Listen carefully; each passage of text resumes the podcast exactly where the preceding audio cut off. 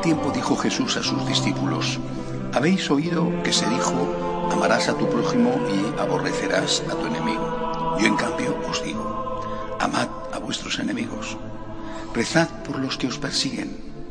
Así seréis hijos de vuestro Padre que está en el cielo, que hace salir su sol sobre malos y buenos y manda la lluvia a justos e injustos. Porque si amáis a los que os aman, ¿qué premio tendréis? ¿No hacen lo mismo también los publicanos? Y si saludáis solo a vuestros hermanos, ¿qué hacéis de extraordinario? ¿No hacen lo mismo también los gentiles?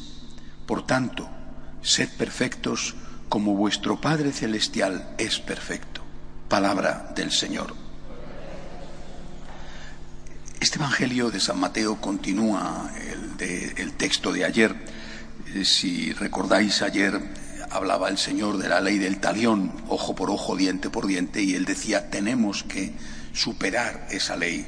Os decía ayer, la ley del talión, que nos puede parecer primitiva e incluso brutal, a veces se ve en Israel, hay un atentado, devuelven el mismo atentado, es decir, eh, es, algo que justifica de alguna manera o legaliza la venganza, la reduce a una medida concreta. Sin embargo, os decía ayer, es un avance con respecto a otro tipo de, no digo de leyes morales, pero sí de instintos. Si te dan un golpe, tú da el doble. Jesús, tanto con el tema de la venganza como con lo que plantea hoy, lo que nos está queriendo decir es que tenemos que intentar la perfección, pero intentarlo con todas nuestras fuerzas. Eh, recuerdo un, precioso libro que leí hace muchos años de Nikos Kazantzakis, un autor griego, en donde él, eh, el, autor que era originario de la isla de Creta, en el Mediterráneo, está hablando de la relación con sus maestros. Dice que tuvo un maestro que le decía, eh, él decía, tengo que llegar hasta donde me sea posible. Y el maestro le decía, no, tienes que llegar hasta donde te sea imposible. Eh, naturalmente esto, esto excede nuestras fuerzas. No podemos hacer lo imposible. Lo que Dios nos está pidiendo desde el punto de vista humano es lo imposible. Te está pidiendo la perfección del propio Dios. Pero primero, cuando un alumno, por ejemplo, eh, se esfuerza en sacar un 10, es probable que no saque un 10. No todos los alumnos son alumnos de 10, pero a lo mejor saca un notable o simplemente aprueba.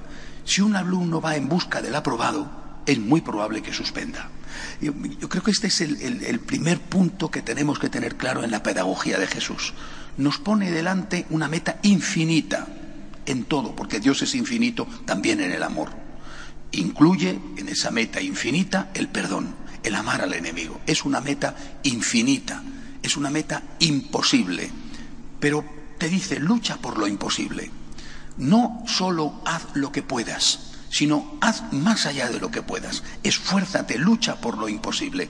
No vas a sacar un 10, no vas a ser perfecto como Dios, pero vas a sacar un 7 o vas a sacar un 5. Mientras que si no te esfuerzas y dices yo con esto ya llego, seguramente suspendas.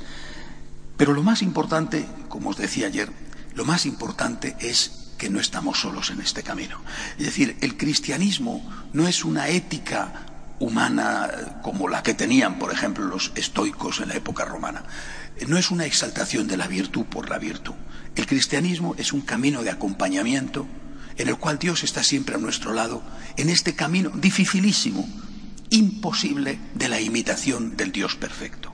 Si estuviéramos solos, no podríamos conseguirlo. Es decir, no nos ponen delante una asignatura complicada y nos dicen, apáñate y estudia y aprueba por tu cuenta. Tenemos un profesor, tenemos un profesor particular, es decir, tenemos alguien que nos acompaña. Las tres grandes gracias que nos da Dios, mm, os lo he dicho eh, muchas veces y lo vuelvo a repetir, a través de la Santísima Trinidad, cada, cada persona de la Santísima Trinidad nos da una, una gran gracia. Nos da la gracia de la luz para saber distinguir el bien del mal.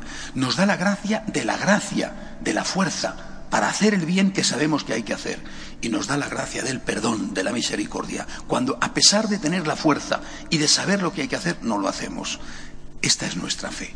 Luchamos por lo imposible. Todos los días hagámonos este proyecto. Tengo que hacer lo imposible. No lo posible, lo imposible. Tengo que hacer lo imposible. Esto no es posible para mí. Tengo que hacer lo imposible con la gracia de Dios. Yo solo no puedo, con la gracia de Dios, con la gracia de Dios.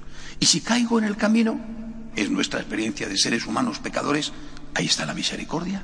La misericordia para decir, Señor, perdóname, lo he intentado, lo llevo intentando, he vuelto a caer. Señor, ten misericordia de mí. Ahí está la misericordia de Dios con la confesión. Pero todos los días hagamos este proyecto, el que nos pide Jesús hoy. Haz lo imposible, haz lo imposible con la ayuda de Dios. No vas a conseguirlo, pero vas a conseguir muchísimo más que si ni siquiera lo intentas. Favor.